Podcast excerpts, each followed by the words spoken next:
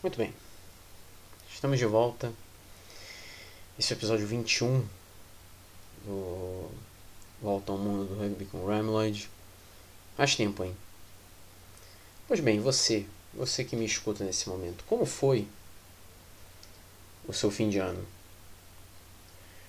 Pois é, né? O meu foi tranquilo, mas enquanto eu parei, o rugby não parou não. Porque tivemos rodadas de, de, de rugby no Natal e no Ano Novo. E é disso que a gente vai falar hoje, esse é episódio 21. É, tivemos a United Rugby Championship. Pouquíssimos jogos, dá para contar nos dedos, inclusive. O quanto de jogos tivemos na United Rugby Championship em um espaço de duas semanas. A Premiership Rugby Cup teve um jogo só, eram para ser dois. Também tivemos as, essas duas últimas rodadas da, da, da Premiership, né? E também o Top 14. E claro, também fazer uma espécie de preview aqui, é... falar das rodadas da semana que vem da Nacional e da Pro DD e claro também da Japan Rugby League One, que vai começar já na semana que vem, é a antiga Top League. Você que escuta o Volta ao Mundo do Rugby com Grimelord já há algum tempo, desde os tempos que eu gravava no Rio de Janeiro, você vai se lembrar que eu cheguei a, eu chegava a mencionar os resultados da da Top League na época. Pois bem, a Top League mudou de nome, agora se chama Rugby League One. Ela está bem modificada, não são mais 16 clubes como eram antigamente, agora são 12. Quase todos mudaram de nome, inclusive. Mas vai ser um campeonato bem interessante. Lá para o final eu falo um pouco desse, desse campeonato. Porque primeiro a gente vai começar justamente pela United Rugby Championship. Foram duas semanas de rodada, mas só foram três jogos. Né? A oitava rodada seria a rodada do Natal, e teríamos um total de seis partidas. Só uma aconteceu, que foi justamente o confronto dos italianos. O Zebre Parma recebeu o Benetton no estádio Sérgio Lanfranchi em Parma, perdeu por 39 a 14. O Benetton teve o total controle do jogo, chegou a abrir 34 a 0 até mais ou menos os 23 do segundo tempo, quando o Zebre fez dois trás convertidos. E esse foi o único jogo daquela rodada. O, todos os outros jogos que estavam marcados para aquela semana foram adiados. Cardiff e Scarlets, Ulster e Connacht, Ospreys e Dragons, Munster e Leinster e Glasgow Warriors e Edinburgh. Tem, claro, os times africanos, mas os times africanos é, estavam programados para jogar essa rodada em um outro dia. Né? Então, já não estavam em cogitação os sul-africanos jogarem nessa, justamente nessa semana do Natal. Aí a gente pula para a nona rodada e, ao invés de termos seis jogos, nós tivemos dois. Os dois no sábado, né, no dia 1 de janeiro. O Connacht derrotou o Munster por 10 a 8 no Sports Ground em Galway e o Munster ganhava de 8 a 3 até o try do Bondiak e o chute de conversão do Conor Fitzgerald aos 18 do segundo tempo. Isso deu a vitória para o time da casa. Também tivemos os Scarlets derrotando o Ospreys por 22 a 19 no Parque Scarlets. Destaque aí para o Johnny McNichol, que não só fez dois trás, como é, ele fez o decisivo aos 38 do segundo tempo. Isso deu a vitória para a equipe de Lanelli. E os outros quatro jogos foram adiados: Dragons e Cardiff, Ulster e Leinster, Benetton e Zebre Parma e Edinburgh e Glasgow Warriors Mesma coisa, os sul-africanos não estavam programados para jogar nessa semana. Então, é, vão acontecer em um outro dia. Talvez em fevereiro, eu suponho. Então, se a gente olhar a classificação, a gente vai ver que a classificação está cheia de asterisco. O líder é o Leinster com 29 pontos e um jogo a menos. O Edinburgh é o segundo com 28 e um jogo a menos. O Ulster tem 25 pontos e um jogo a menos. Depois é o Ospreys com 22. O Glasgow Warriors tem 21 e um jogo a menos. O Benetton tem 21 e um jogo a... É... Não, perdão. O Benetton tá sem jogo a menos. Disputou todas as partidas até agora. Mas é uma tabela cheia de asteriscos aqui. Por exemplo, o Munster. Né? O Munster tem 20 pontos, mas tem dois jogos a menos. O Connacht tem 20 pontos. Depois, na nona posição, vem o Scarlets com 16 pontos e dois jogos a menos. O Cardiff tem 14 pontos e 3 jogos a menos. O Emirates Lions tem 11 pontos e 3 jogos a menos. O Chelsea Sharks é o 12 com 9 pontos, 3 jogos a menos. O Dragons tem 9 pontos e 1 jogo a menos.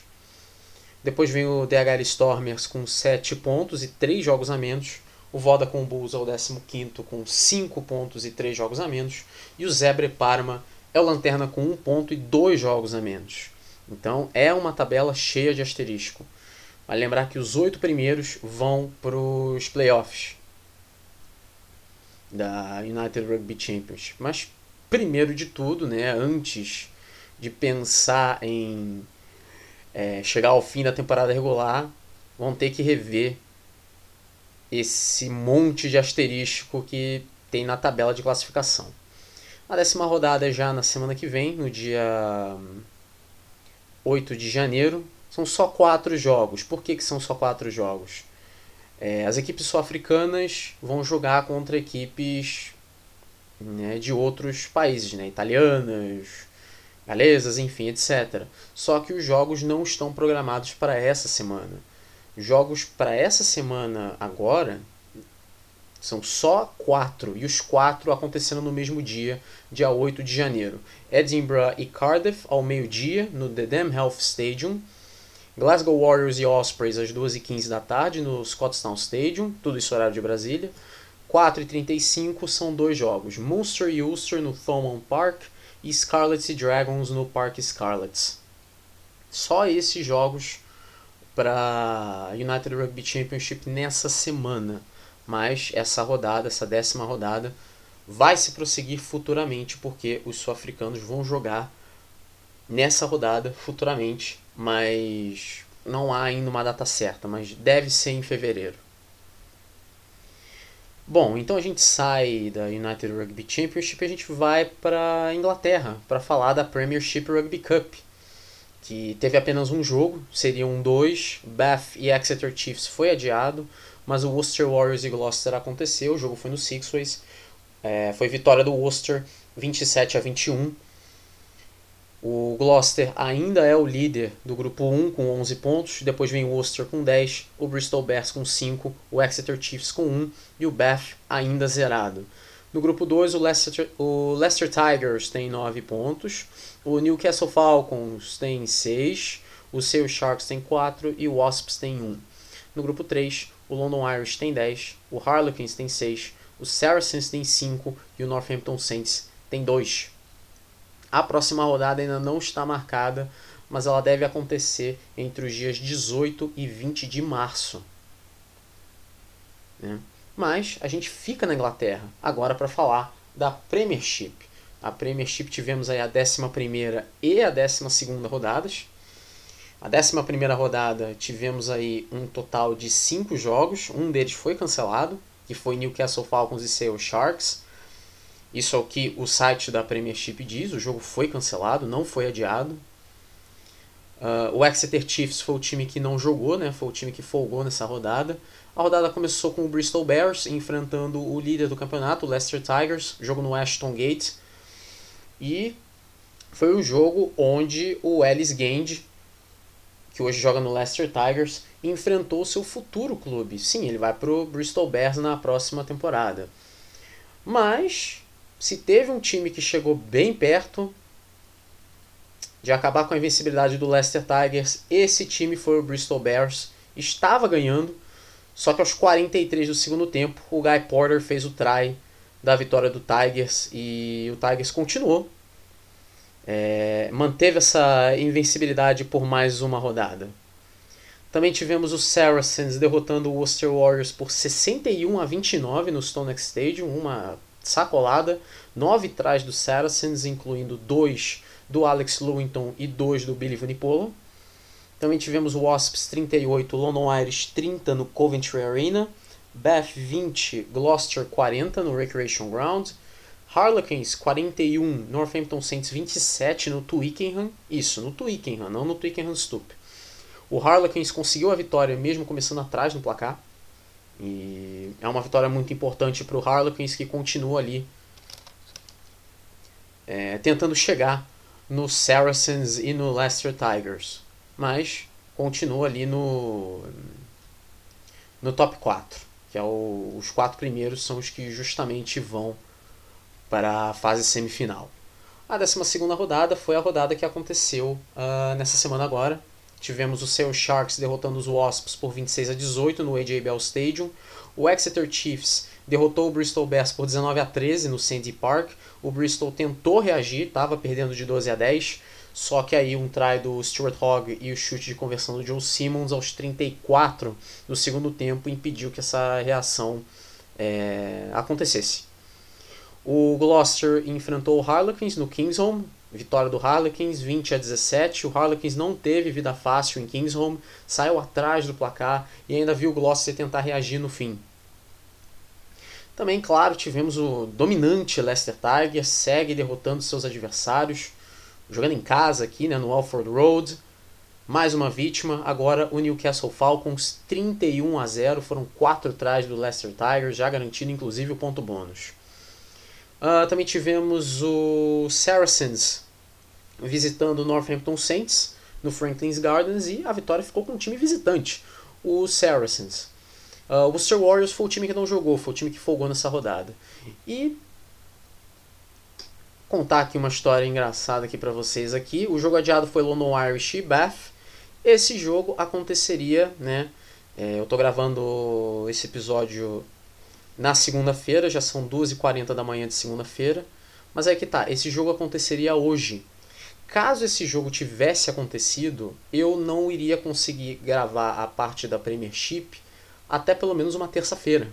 Eu teria que gravar na terça-feira e mandar e, e, e, disponibilizar o episódio só na terça-feira ao invés da segunda-feira. Só que aí é que tá. Como o jogo foi adiado, não precisei chegar a esse ponto. Eu teria que dividir o, a gravação do, do, do episódio em dois dias, alguma coisa assim. Uma coisa que eu nunca fiz na minha vida e eu acho que eu nunca vou precisar fazer. Pelo menos por agora, né? A gente nunca sabe o dia de amanhã. Mas, por causa desse jogo adiado, London Irish Bath, isso quer dizer que eu posso gravar o episódio inteiro já hoje mesmo. E o episódio já vai estar disponível já na segunda-feira. Obviamente você vai estar escutando isso e não vai fazer a menor diferença, porque se você está escutando o episódio, ele já está. É porque ele já está disponível, não é verdade? Bom, então a gente olha a classificação. O líder é o Leicester Tigers com 50 pontos, o Saracens tem 41, o Harlequins tem 38, o Gloucester tem 34. Esses quatro times estariam indo aí para as semifinais.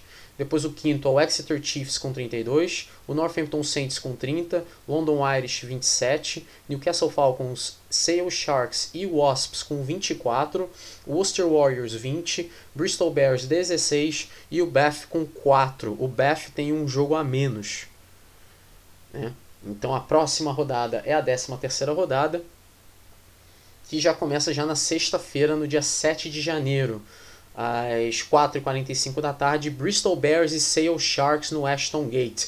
Esse jogo vai ser transmitido pela BT Sport e também, né, no caso lá na Inglaterra, e transmitido aqui no Brasil pelo Star Plus. Vai ser um jogo bem interessante porque o Bristol Bears é, é o vice-lanterna, precisa voltar a ganhar, chegou muito perto de ganhar esses dois últimos jogos, mas ficou só na homenagem nesses dois últimos jogos, mas vai ter a chance de tentar ganhar de uma equipe que tem sido bem irregular nessa temporada, o Seattle Sharks. O Seattle Sharks é o nono, está empatado com o Newcastle Falcons e o Wasps e pode inclusive vir a ultrapassar o London Irish na classificação, contanto que uh, eu, eu, iria dizer contanto que o London Irish perca, mas isso é uma coisa que eu já devia lembrar. O London Irish não joga nessa rodada. E com isso o, o Sale Sharks ganhando ultrapassa o London Irish, mas precisa ganhar do Bristol Bears. Mas, pelo que o Bristol Bears tem mostrado, pelo menos nessas últimas duas rodadas, dá para ganhar. Só precisa manter a, as suas vantagens e não se cansar no fim ou algo do tipo, como foi o que aconteceu nesses dois últimos jogos. Podia ter acabado sim com a invencibilidade do Leicester Tigers e podia, é, com um pouco mais de esforço, ter derrotado, ter virado o jogo contra o Exeter Chiefs. Se não tivesse tomado o try no final, né? Também. É, também é bom deixar claro. No sábado, no dia 8, são três jogos, os três acontecendo ao mesmo tempo, ao meio-dia. É, Harlequins e Exeter Chiefs no Twickenham Stoop, Newcastle Falcons e Northampton Saints no Kingston Park e Saracens e Gloucester no StoneX Stadium. O jogo transmitido é Harlequins e Exeter Chiefs. Esse jogo é bem interessante porque o Harlequins é o terceiro colocado e ele quer continuar ganhando para ficar cada vez mais garantido ali no top, no top 4. Uma vitória do Harlequins e uma derrota do Saracens para o Gloucester faz com que o Harlequins assuma a segunda posição. E o Exeter Chiefs quer ganhar e torcer por uma derrota do Gloucester contra o Saracens para entrar no top 4 e ficar cada vez mais perto do, do próprio Harlequins. Né? Porque uma vitória do Exeter Chiefs sem ponto bônus botaria o Exeter Chiefs com 36 pontos e o Harlequins tem 38. Então, é, imagina com ponto bônus, aí iria para 37, então ficaria mais perto ainda do Harlequins. Uh, e esse, né, como eu já mencionei, é o jogo transmitido. No domingo são dois jogos, os dois acontecendo ao mesmo tempo, meio-dia. Bath e Worcester Warriors no Recreation Ground e Wasps e Leicester Tigers na Coventry Arena. Wasps e Leicester Tigers é o jogo transmitido. E o Wasps é o décimo colocado, tem 24 pontos, empatado com o Newcastle Falcons e o Seattle Sharks. O Leicester Tigers é o líder do campeonato, isolado na, na ponta, tem se mostrado bastante imbatível, apesar de uma escorregada ou outra. Mas, se você olhar na ponta do lápis, se você botar tudo na ponta do lápis e você é, fizer todos os cálculos, você vai ver que o Leicester Tigers não perdeu nenhum jogo. Embora em alguns momentos quase isso quase aconteceu. Mas é aquilo. Quase não aconteceu. Bom, então é isso, né? E reforçando, o London Irish é o time que não joga. Bom, é... Vou fazer o seguinte, então. Esse. Vou continuar esse segmento então, mas é que eu botei nas anotações aqui que a próxima coisa seria o top 14. O top 14 eu vou deixar para o final, na verdade. Porque teve muito mais partidas. Bom, vamos falar então, vamos fazer um preview rápido aqui justamente da Nacional e da Pro DD então, porque tem rodada já nesse fim de semana. A Nacional tem a 14ª rodada. É, na sexta-feira, no dia 7, tem um jogo às 4 da tarde, Soyungulam e Tarbi no estado de Shanxi. É um jogo importante para o Soyungulam, que é o vice-líder do campeonato. E o Soyungulam quer continuar ganhando para quem sabe um dia chegar no líder Massi, embora os dois primeiros colocados já garantam, é, já garantam vaga na semifinal direto, sem precisar disputar playoff para chegar na semifinal. Mas é sempre bom é, não precisar de asteriscos no final, se é que vocês me entendem. No domingo, no dia 9 de janeiro, às 11 da manhã, são todos os outros jogos. O Bourgogne Jalliot enfrenta o Aubenas, no estado Pierre Rajon. O Albi enfrenta o Dijon, no estado municipal da Albi. O Blagnac enfrenta o Massy, no estado Ernest Argelé. O Valence Romain enfrenta o Nice, no estado Georges Pompidou. O Surrene enfrenta a Union Cognac Saint-Jean d'Angely, no estado de Jean Moulin, e o Chambéry enfrenta o Dax, no estado Magert Roy. Né, são jogos aí bem interessantes, né? Valence Romain e Nice, por exemplo, são duas equipes que estão lá em cima, tentando entrar ali na zona de playoffs ou dentro da zona de playoffs, que é o caso do Valence Romain. O Macia, o líder do campeonato, quer manter o, o bom momento e derrotar mais uma equipe, no caso o Blagnac, que é uma equipe que quer entrar nos playoffs, inclusive. Né? Então vai ser uma rodada interessante essa, a da Nationale. Seguindo na França, agora a gente vai para a segunda divisão falar da Pro DD. que vai para a 16 rodada e ela já começa já na quinta-feira, no dia 6 é, de janeiro, às 4h45, tem Ajan e Bayonne no Stade Armandi. Esse jogo é transmitido pelo canal Plus Sport. Então, se você for é, nos famosos sites de streaming e procurar por canal, é só procurar por canal Plus Sport. É, canal Plus Sport, o francês, porque tem canal Plus Sport é, de outros lugares, mas é o francês que você procura para ver esse jogo. Agen e Bayonne, 4h45 da tarde. Vai ser um jogo bem interessante esse, por sinal, porque o Ajan vai jogar em casa. O Ajan já mostrou que o Stade Armandi é um amuleto. É, o Ajan, todas as vitórias do Ajan foram lá nessa temporada. É, são duas equipes que vieram da primeira divisão, mas estão em momentos totalmente distintos. O Ajan lá embaixo na tabela e o Bayonne lá em cima, tentando voltar ali ao top 2 para não precisar ir para playoff, né, para chegar na semifinal. Então, é um jogo bem interessante esse.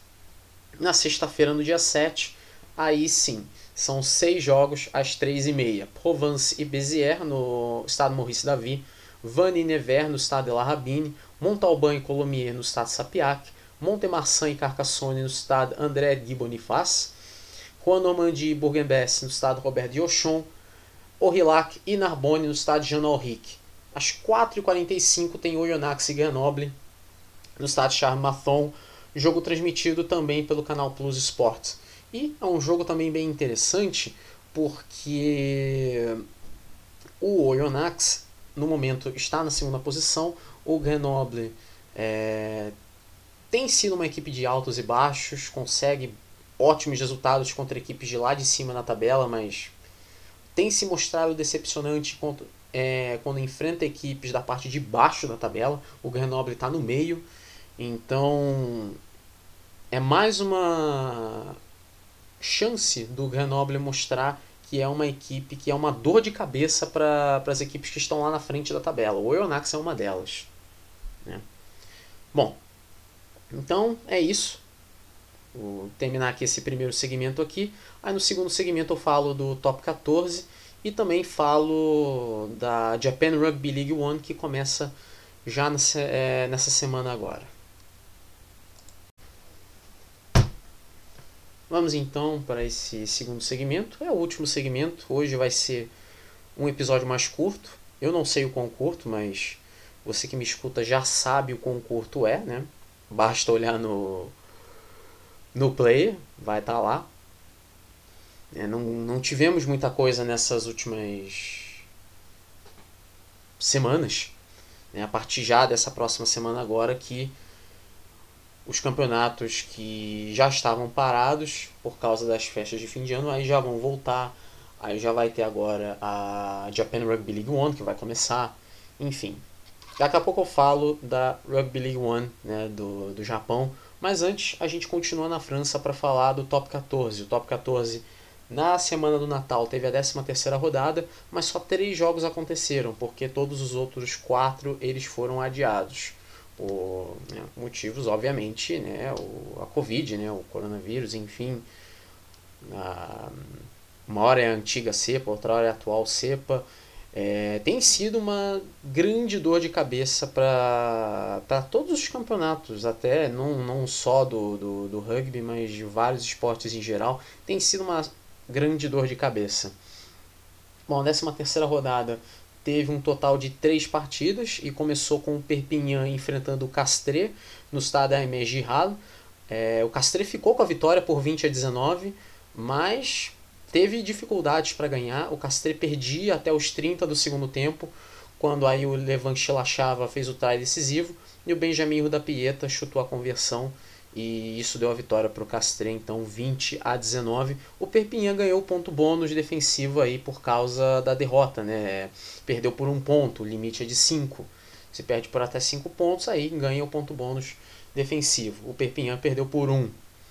Também tivemos o Biarritz recebendo o Montpellier né, no Parque dos Esportes da Guilheira e foi o time da casa que se deu mal, né? Perdeu de 27 a 12 para o Montpellier se mostrando aí bem decisivo a equipe do Montpellier, conseguindo vitórias importantes, né? Foi contra o Lanterna, mas o Montpellier precisava dessas vitórias, né? precisava de bons resultados. Né? É, é, vale lembrar que o Montpellier não jogou nessa rodada agora, né? nessa 14 rodada, que eu vou falar daqui a pouquinho, mas jogou na 13 rodada, que foi a rodada do, do Boxing Day. E ganhou do Biarritz, foi uma vitória importante. E daqui a pouco eu explico porquê, se a gente é. Porque daqui a pouco eu vou falar da classificação. E terminando aquela rodada, o La Rochelle derrotou o Lyon OU por 25 a 3 no estado Marcel de Flandre. O grande destaque foi o Gregory Aldrich, que fez dois dos três trás do, do La Rochelle. Então dá para ver que ele ainda é, é, é um jogador muito importante e é um jogador que o La Rochelle precisa muito. La Rochelle que vai ter muitas mudanças no fim da temporada, vai perder muitos jogadores, vai ganhar novos jogadores, claro, né? O Ion Tangá vai ganhar o Teddy Tomar, mas muitos vão embora, né? O, o Israel West vai para o Toulon, né? O próprio, inclusive, o Júlio Plisson, ele vai para o Clermont, já é praticamente assegurado isso. O Júlio Plisson, ele deixa o La Rochelle no fim da temporada, ele vai ser um novo reforço do, do Clermont para ser reserva, né? Ele não vai chegar para ser titular porque o Anthony Belot vai ser o titular, né? Ele que vem do Toulon, o Anthony Belot vai pro pro Clermont. E ele presumo que ele vai ser o titular, né? Com as saídas do Morgan Parra e do Camille Lopes. Então, o Anthony Belot vai ser o titular e o Júlio Plisson vai para é, vai pro Clermont para ser o reserva. Mas né, contanto que é o que eu sempre falo em relação ao Júlio Plisson, contanto que ele não seja muito requisitado, se ele não for o titular, pode ser que dê certo, mas ele obviamente já não é mais aquele mesmo jogador, ele é muito inconstante. E até mesmo no próprio La Rochelle não tem sido diferente. A equipe obviamente melhorou muito quando o Israel West é, recuperou a titularidade. Ele jogou nesse jogo contra o Lyon, jogou no jogo contra o Castre ontem e né, dá para ver que a equipe é muito boa quando ele está em campo e que vai sentir muito a falta dele quando ele for embora no fim da temporada. A 14 rodada aconteceu nesse fim de semana agora, né? começou no sábado e terminou ontem, no domingo. Uh, tivemos o Estado francês derrotando o Perpignan por 27 a 17 no estado de Amboan. 17 dos 27 pontos do, do Estado francês foram do Joris Segundos, é, uma conversão, quatro pênaltis e um drop goal. É, ele é um grande destaque dessa equipe do Estado francês. É, às vezes faz alguma, alguma besteira ou outra, mas é um, um chutador essencial para essa equipe do Estado francês. E é um jogador bem subestimado. É... Não acho que ele recebe o crédito que ele merece. Uh, também tivemos no sábado a vitória do Clermont contra o Toulouse, né? 16 a 13 no Parque dos Esportes Marcel Michelin. Jogo onde os chutes foram mais importantes. O Camille Lopes, inclusive, né, do, do Clermont, fez um drop goal e um pênalti nos últimos 12 minutos, então dá para ver o quão importante né, o Camille Lopes ainda é. Ele tá ficando velho, ele não tem mais aquela mesma rapidez, ele de vez em quando é um jogador inconstante, mas dá para ver que ele ainda é decisivo e naqueles momentos de pressão, principalmente naqueles momentos de pressão, quando você precisar, você tem ele. Se você tem ele no seu time, aí que é bom, né? Porque ele marcou 6 pontos e se não fossem esses 6 pontos nos últimos 12 minutos, o Clermont teria perdido de 13 a 10, mas ganhou de 16 a 13. O Toulouse ficou com o ponto bônus, né? Defensivo por ter perdido por 3 pontos. Aí no domingo a gente teve Section Paloise 43, Brive 20 no estado do Ramor. Grande destaque do jogo foi o Antoine Rastois. Ele marcou 23 dos 43 pontos do Pô, 4 conversões e 5 pênaltis. O Brive, pouquíssimo inspirado, ainda viu dois jogadores seus tomarem cartão amarelo, o Daniel Brennan e o Retief Maha. É... Conseguiu marcar 20 pontos o Brive nesse jogo, mas uma equipe totalmente errática, é... uma equipe totalmente nervosa. E o Section Paloise se mostrou superior o jogo inteiro. Aliás, se eu não me engano, eu posso estar enganado, mas se eu não me engano, esse foi o primeiro jogo que o Tual Trainini apitou. É, não sei se muita gente conhece essa história, mas nessa temporada ainda, mas em 2021, lá por volta de setembro, o Tual Trainini tinha quebrado a perna durante um jogo entre Racing e La Rochelle. Ele apitava o jogo até que uma colisão ele acabou caindo errado e quebrou a perna e pensava-se que ele ia ficar afastado por muito tempo, mas ele voltou já para esse jogo. Se eu não me engano, esse é o primeiro jogo que ele apitou depois de se recuperar da perna quebrada. Então, bem legal ver que ele estava de volta. Né? Ele apitou esse jogo entre Section Paloise, né, o Po, 43 e Brive 20.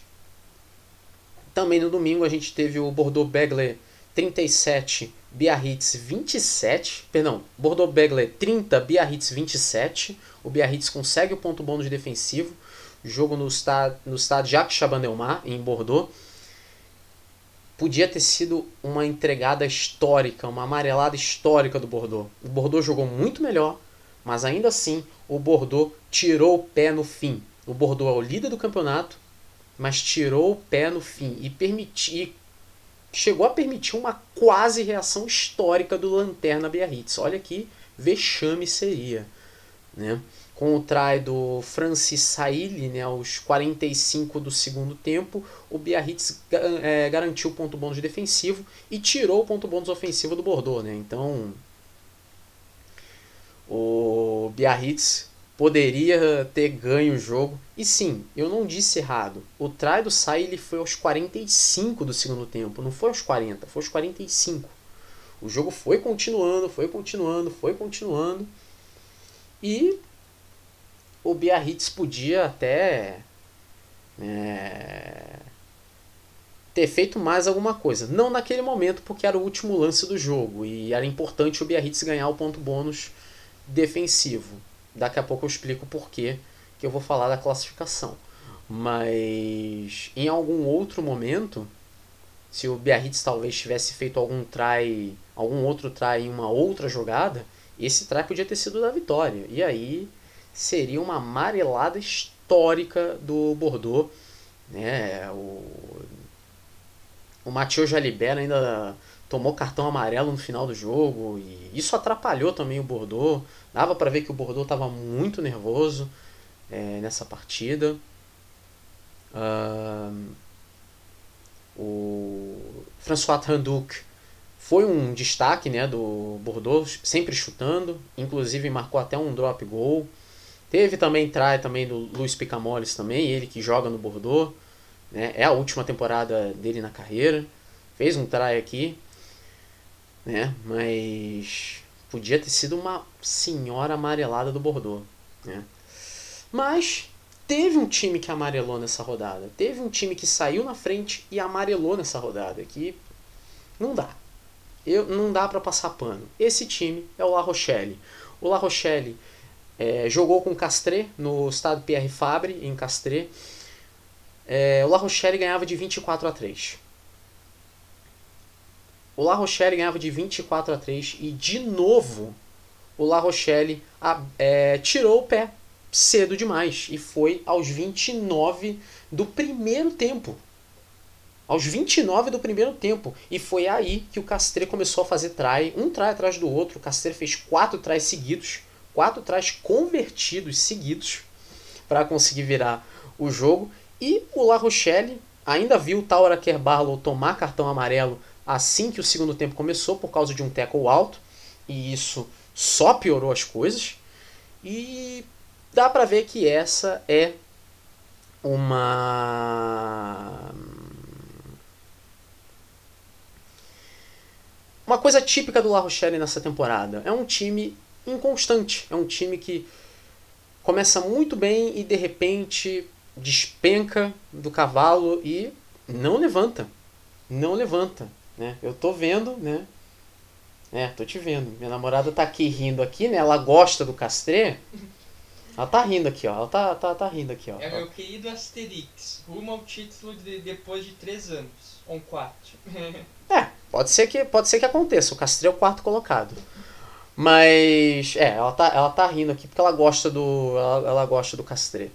Né? Mas é incrível como o La Rochelle continua sendo a mesma equipe inconstante de sempre. E ontem não foi diferente.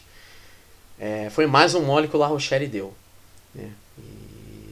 A mesma coisa que eu digo do La Rochelle, eu. A mesma coisa que eu disse do Bordeaux, eu digo pro La Rochelle. É uma equipe que jogou totalmente nervosa, principalmente no segundo tempo. Né? É, o cartão amarelo que o Taura Kerbarlo tomou foi um cartão amarelo que desnecessário. Foi logo com um minuto de segundo tempo, por causa de um tackle alto. É, se isso não é uma demonstração de que a equipe está nervosa, eu não sei o que, que é. Uh, e claro, né, para terminar a rodada, tinha que ter um jogo com um placar gigantesco e foi Lyon OU 37, Racing 92 35. O jogo no Matmut Stade de Gerland, 72 pontos nessa partida. Uh, 21 dos 35 pontos do Racing 92 foram de penalidades, 6 do Maxime Machinot e um do Ben Volavola. Só faltou ter feito tam, é, tantos trás quanto. Né? O Lyon fez 4, o Racing 2. E um desses quatro trás do Lyon foi do Baptiste Quilou aos 38 do segundo tempo, que foi o que deu a vitória ao time da casa. Né? E foi muito importante isso para o Lyon, porque hum, o Lyon segue no top 6 com esse resultado. E essa derrota foi muito ruim para o Racing. O Racing consegue o ponto bônus, mas é uma derrota que veio na pior hora possível, porque agora o Racing cai para a décima posição. Então a gente olha a tabela, o Bordeaux Begley é o líder do campeonato com 46 pontos, depois vem o Toulouse com 41, as duas equipes com um jogo a menos, depois vem o Montpellier com 40 pontos e um jogo a menos. Aí na quarta, sexta posição são três equipes que jogaram todas as partidas até agora, não tem um jogo a menos sequer, né? Castres com 37, La Rochelle com 36 e o Lyon com 35. Uh, então, saindo aqui do top 6, aqui na sétima posição tem o Clermont com 33 pontos e um jogo a menos. O Section Paloise é o oitavo com 28 pontos e um jogo a menos. Depois o Stade Francês com 27 pontos e um jogo a menos. O Racing 92 tem 26 pontos e um jogo a menos. O Toulon é o 11 com 22 pontos e dois jogos a menos. O Toulon, inclusive, jogaria com o Montpellier ontem, né? mas por causa da Covid esse jogo não aconteceu. É... Era um jogo que já estava a perigo já há muito tempo e dito e feito, não aconteceu. Na 12 posição, o Brive com 21 pontos e um jogo a menos. O 13 é o Perpignan com 19 e o Lanterna é o Biarritz também com 19. É, o Lanterna ele é rebaixado direto para a Pro D2, enquanto que o 13º disputa um playoff de acesso barra rebaixamento contra o vice-campeão da, top, é, da, da Pro D2. Do terceiro ao sexto disputam playoffs para ver quem vai para as semifinais. Né? Os, os vencedores ali vão para as semifinais para enfrentar o primeiro e o segundo colocado que já se classificam direto para as semifinais. Aí tem semifinal e final. A final do top 14 é em, é em jogo único e em campo neutro. Geralmente costuma acontecer no Stade de France, salvo algumas exceções. A 15 rodada né, é já nessa semana agora. Todos os jogos transmitidos no Canal Plus. Todos os jogos. São seis jogos no sábado, no dia 8 de janeiro. 11 da manhã tem Castres Estado Francês no estado Pierre Fabre. E esse é um jogo que o Castre quer continuar ganhando para poder alçar voos mais altos. Inclusive, o Castre pode ir para o top 2. Uh, pode até pensar em ir para o top 2. Mas é uma tarefa um pouco complicada e não vai conseguir isso agora, né, nessa rodada, porque Toulouse e Montpellier vão se enfrentar. Mas o Castre ganhando e uma derrota ou do Toulouse ou do Montpellier pode chegar cada vez mais perto do top 2. Depende de como as coisas vão acontecer. Vai enfrentar o Stade francês, que tem sido uma equipe que consegue um bom resultado ou outro, mas na maioria das vezes se mostra uma equipe uh, inconstante. Ainda assim, o Castre é, também já teve outras oportunidades de estar mais à frente ainda na tabela, mas vamos ver o que, que esse confronto nos espera. Uma da tarde são quatro jogos acontecendo ao mesmo tempo, que aí o Canal Plus transmite os quatro ao mesmo tempo. Biarritz e Perpignan no Parque de Esportes da Guilheira, o Lanterna contra o Vice-Lanterna. E é um jogo que o Brive vai prestar muita atenção. O Brive, nesse mesmo horário, joga contra o Bordeaux-Bègles no estado Amédée Domenech. O Brive vai enfrentar o líder do campeonato e vai ver o Lanterna enfrentar o Vice-Lanterna. O que, que acontece aqui? Se Perpignan ou Biarritz ganharem esse jogo e o Brive perder para o Bordeaux, o Brive pode vir a parar na zona de rebaixamento, mais especificamente na zona do playoff. E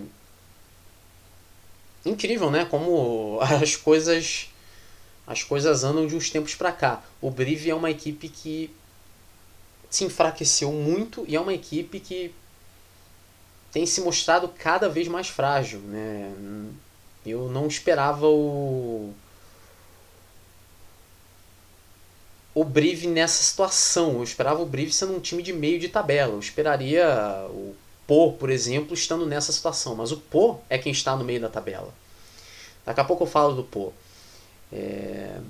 Na verdade não, na verdade eu vou falar agora. O Pô joga contra o Lyon. O jogo é no Matmut Stade de Girlan. O Lyon é o sexto colocado e o Section Paloise é o oitavo. O Section Paloise não vai entrar no top 6 se ganhar, mas vai chegar muito perto e também depende do jogo do Clermont contra o Racing. O Clermont é o sétimo colocado e quer ganhar para entrar no top 6. Né? Daqui a pouco eu falo do, do, do jogo do Clermont, porque ele também tem a sua importância específica. Uma hora da tarde também tem Toulon e La Rochelle. É, esse é um, tipo de jogo muito perigoso para o La Rochelle, porque, como eu já mencionei várias vezes, eu não canso de mencionar isso. O La Rochelle é a equipe mais inconstante do top 14 nessa temporada e vai enfrentar uma equipe com muito mais baixos do que altos, que é o Toulon. É uma equipe que não dá uma dentro até agora. É, tem dois jogos a menos, é o 11 colocado, pode vir a se recuperar agora. Né? O Chesley Colby voltou de lesão agora, já estreou pelo Toulon. Né? O Toulon vai se reforçar, inclusive, na próxima temporada. Inclusive o próprio Israel West, né, ele vai sair do La Rochelle para ir para o Toulon. Mas é um jogo complicado para o La Rochelle. Esse jogo vai ser no estado Félix Maior em Toulon. É um tipo de jogo complicado para o La Rochelle. A equipe não consegue. É um tipo de jogo que essa equipe enfrenta uma equipe de trás da tabela e não vai bem.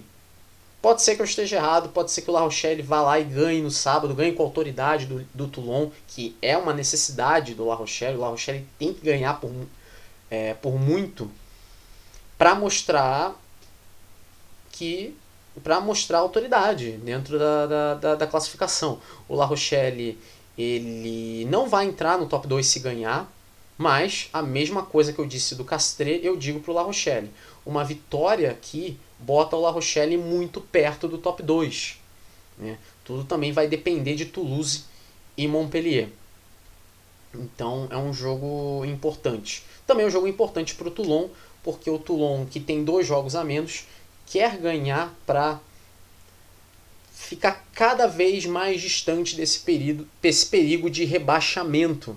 Né? O Toulon só está três pontos atrás do Perpignan, que é o time que está na zona de playoff e está três pontos atrás do Biarritz, que é o time que está sendo rebaixado direto. E para terminar a, a, a, os jogos né, do dia 8 de janeiro, no sábado, tem às 5 da tarde Racing 92 e Clermont. Esse jogo é na Paris de France Arena. O Racing está muito mal nessa temporada. É só o décimo colocado, tem sido uma decepção nessa temporada. Apesar do time que tem, dos jogadores que tem, tem sido uma equipe decepcionante. É o décimo colocado, tem 26 pontos, tem um jogo a menos. E enfrenta o Clermont. o Clermont quer ganhar para entrar no top, no top 6. E basta, para isso acontecer, basta uma derrota ou do Lyon para o Pau ou do La Rochelle para o Toulon. O Clermont ganhando, o Clermont entra. Né? É simples assim. Até o próprio Castre também, mas. É... Até o próprio Castre perdendo para o Estado francês também seria bom para o Clermont. Mas o Clermont precisaria ganhar de ponto bônus aqui do, do, do Racing. Pode ser que aconteça. O Racing é uma equipe que tem é, dado muitos moles e já até perdeu de ponto bônus algumas vezes nessa temporada. Então não é algo impossível, não. E no domingo é um jogo só, no dia 9 de janeiro, Toulouse e Montpellier às 5 da tarde no estádio Ernest Vallon. Esse jogo é o jogo da rodada. Domingo 9 de janeiro, 5 e 5 da tarde, Toulouse e Montpellier no estádio Ernest Vallon. É o segundo contra o terceiro colocado. O Toulouse ele pode assumir a liderança do campeonato se vencer, se ganhar do Montpellier. Mas para isso acontecer, o Toulouse tem que ganhar de ponto bônus do terceiro colocado e o Bordeaux tem que perder para o décimo segundo colocado Brive. Me parece uma missão quase impossível, né? Mas é, é claro, a gente nunca sabe o dia de amanhã. Uh, esse claramente vai ser o jogo interessante, o jogo mais interessante da, da, da rodada. É o jogo que pode vir, inclusive, a influenciar o restante da tabela, dependendo de como as coisas acontecerem. É, eu acho que é o jogo que tem mais poder de influência na tabela de classificação do campeonato. Pelo menos eu vejo assim. Bom, então saindo então da, do top 14, a gente vai para o Japão para falar dela, a Japan Rugby League One, a antiga Top League, né? A Top League em 2021, a final reuniu o Santori Sangoliath e o Panasonic Wild Knights. A vitória ficou com o Panasonic Wild Knights 31 a 26, foi o sexto título dessa equipe, o quarto no formato Top League. Mas, se você se lembrava das equipes por nome, todas aquelas equipes naquela temporada, é bom já ir se desacostumando porque quase todas mudaram de nome. Né? Algumas mudanças foram mais cosméticas do que outra coisa, mas outras foram mudanças mesmo. Mas são 12 equipes, então vou falar delas aqui uma a uma. Né? E quais são os grandes destaques da equipe, enfim, vamos lá. O Black Rams Tokyo é o antigo Ryko Black Rams. O grande, um dos grandes destaques da equipe é o Blair Cowan. Blair Cowan que acabou de chegar do London Irish. Então ele é um reforço da equipe do, do Black Rams Tokyo. O Green Rockets Tokatsu é o antigo Neck Green Rockets. Alguns dos grandes destaques são o Jake Ball, vindo do Scarlets, e o Ash Dixon, vindo do Highlanders, lá da Nova Zelândia. O diretor de rugby é uma pessoa que talvez vocês já conheçam. Ele mesmo, Michael Cheika, ex-técnico dos Wallabies, né? ex-técnico da seleção da Austrália.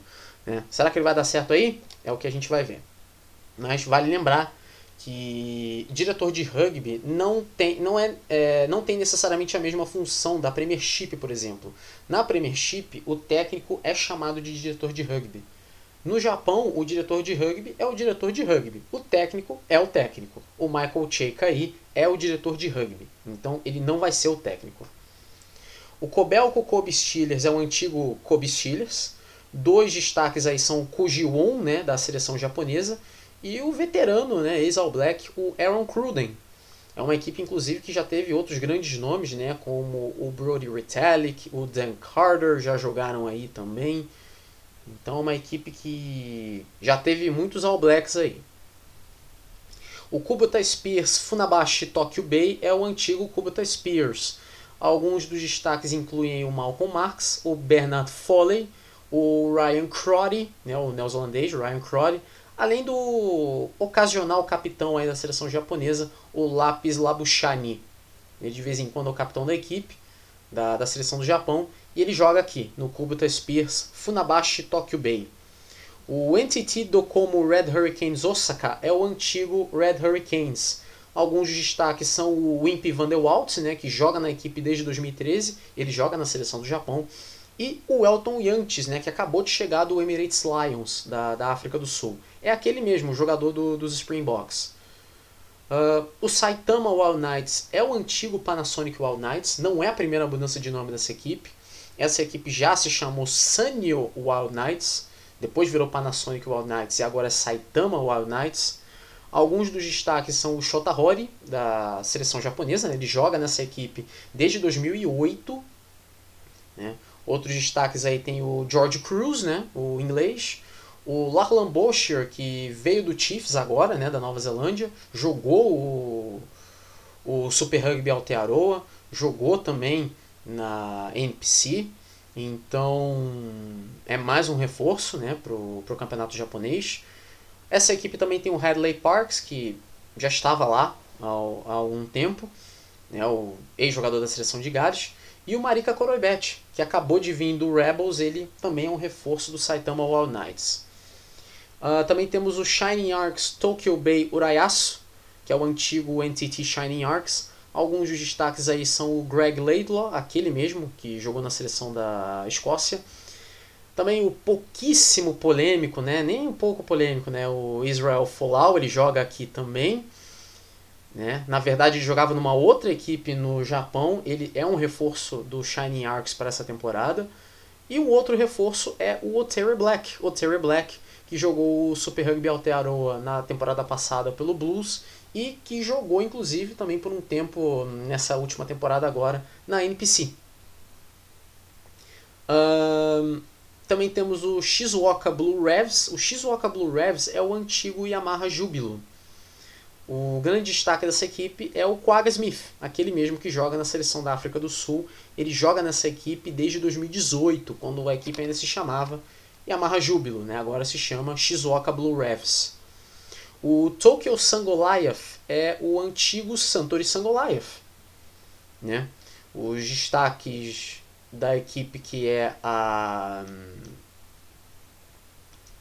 é a atual vice-campeã, né? O Saitama Wild Knights é o atual campeão. Os grandes destaques aí do Tokyo Sango Live seriam aí o Samu Kerevi, né, que joga na equipe desde de 2020, e o Damian Mackenzie, né, que acabou de chegar, ele veio dos Chiefs. Essa era a equipe que na temporada passada tinha o Bolden Barrett. O Bolden Barrett jogava aí, no Santori Sango Live. Agora mudou de nome, agora é Tokyo Sango Live e fizeram uma substituição à altura, né? Trouxeram o Damian Mackenzie, vindo do Chiefs. O Bolden Barrett voltou para a Nova Zelândia. O Toshiba Brave Lupus Tokyo é o antigo Toshiba Brave Lupus. O grande destaque da equipe é o capitão da seleção japonesa, o Michael Leach. Ele joga lá desde 2011, então ele é praticamente um sinônimo dessa equipe. Uh, Toyota Verblitz Toyota Verblitz entra como um grande favorito. E eu vou explicar por quê. O diretor de o diretor de rugby, o director of rugby dessa equipe é o Steve Hansen, aquele mesmo que treinou os All Blacks, é aquele mesmo. E destaques incluem aí jogadores como Patrick Tuipuloto, que veio do Blues, Peter Steff do Toits, que veio do Storms, olha que contratação. É, Kazuki Himeno, que já joga no Toyota Verblitz há um bom tempo mas teve um período de intercâmbio nessa última temporada agora do Super Rugby Aotearoa, que ele jogou, se eu não me engano, no Highlanders, que ele jogou, se eu não estiver errado. Então ele volta a ele volta full time agora para o Toyota Verblitz depois de esse período de intercâmbio na Nova Zelândia. E o Willy Leroux, o Willy Leroux que já joga no Toyota Verblitz também há um certo tempo. Então na minha opinião, acho que é o time é o time favorito. No papel, é um timaço, né? Você já tem todos esses jogadores. Tem o Steve Hansen, né, como Director of Rugby, né, para comandar a equipe, né? É aquilo. Não quer dizer que não, não, não, não quer dizer que é sinônimo de, de título, mas é a equipe favorita. É, os, os jogadores que tem não justificaria essa equipe decepcionar. E claro, por último, não menos importante, o Yokohama Cannon Eagles, que é o antigo Cannon Eagles.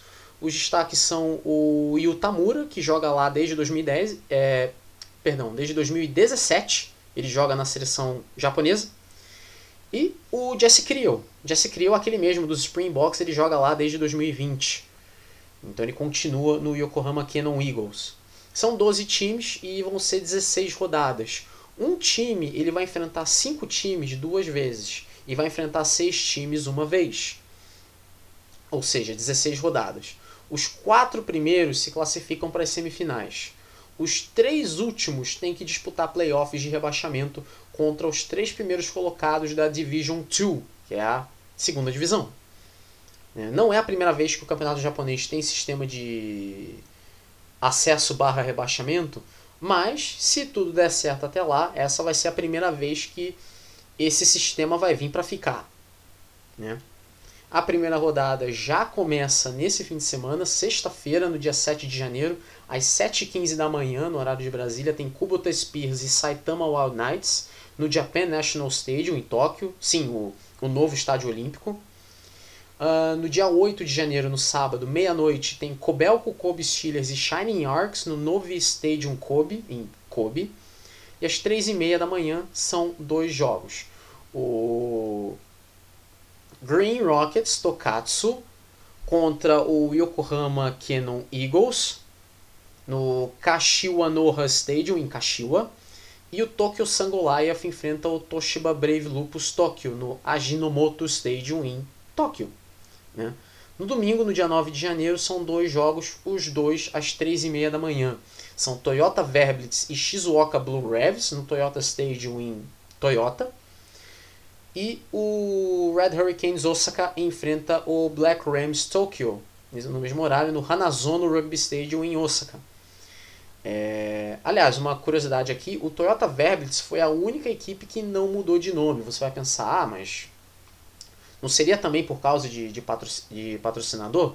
Mas aí é que tá. O Toyota Verblitz ele é da cidade de Toyota, então não faria sentido o clube mudar de nome aqui, se fosse o caso. Muitos aqui perderam um patrocínio, uh, muitos mantiveram, alguns mantiveram seus patrocínios, como foi o caso do Toshiba Brave Lupus, mas no caso do Toyota Verblitz é que é o nome da cidade, né? então não faria sentido retirar. Né? Ainda mais que os times agora estão ganhando os nomes das cidades para talvez é, ter um pouco mais de identidade e chamar mais os torcedores. Né? Então pode ser que dê certo. Bom, então é isso. Então é isso. Acabou. Acabou. Chegamos ao fim. É isso. Então na semana que vem é o episódio 22. Aí já vou falar da mais uma rodada do Top 14, da United Rugby Championship, da Premiership, da, do Pro, da Pro DD, da Nationale, da Japan Rugby League One que vai começar. Uh, deve ter outras coisas também nessa próxima semana agora. Claro, se a Covid não atrapalhar, né? Porque tem muito jogo aí que é inclusive adiado de última hora, né? então a gente nunca sabe. Então, vamos manter as expectativas e torcer para que os jogos aconteçam, ou que pelo menos a maioria deles aconteçam, né? para que não fique uma situação tipo a da United Rugby Championship. E nessas duas últimas, nessas duas últimas semanas só tivemos três jogos. Foram três jogos. De 12 jogos, só três aconteceram. Olha que bizarro isso. Né? Então, é isso. É isso. Acabou. Três e meia da manhã já é essa altura, então... É um episódio mais curto. Então, lá pelas 11... Entre 11 da manhã e 1 da tarde, o episódio 21 já vai estar disponível já. No, no Anchor, é certeza. No Spotify acho que vai estar disponível já a essa hora, né? Tem os episódios no Spotify, é só procurar, que estão todos lá, eu já vi. Uh, vocês podem me achar nas redes sociais bem facilmente, né? Twitter é Grimeloid e no Instagram é The Grimeloid. Né? O meu Instagram é fechado, mas só me avisar no Twitter, né? Tipo, que aí eu aceito na hora. No Twitter eu costumo retweetar muita coisa, né? Se muitas atualizações, se o jogo foi adiado, se o jogo foi cancelado, se aconteceu, se não aconteceu. Eu costumo retweetar muita coisa lá. Então é mais importante que vocês me sigam no Twitter mesmo, que a maioria das, a maioria das atualizações estão lá. Então é isso. Acabou. Chegou ao fim. Semana que vem é o episódio 22. Então, até a próxima. Você que chutou o balde nessas festas de, 20, de, de fim de ano e agora se tornou um jogador da primeira linha e se isso não era o seu objetivo, agora vá correr atrás, porque não adianta ficar parado. Então, até a próxima e tchau.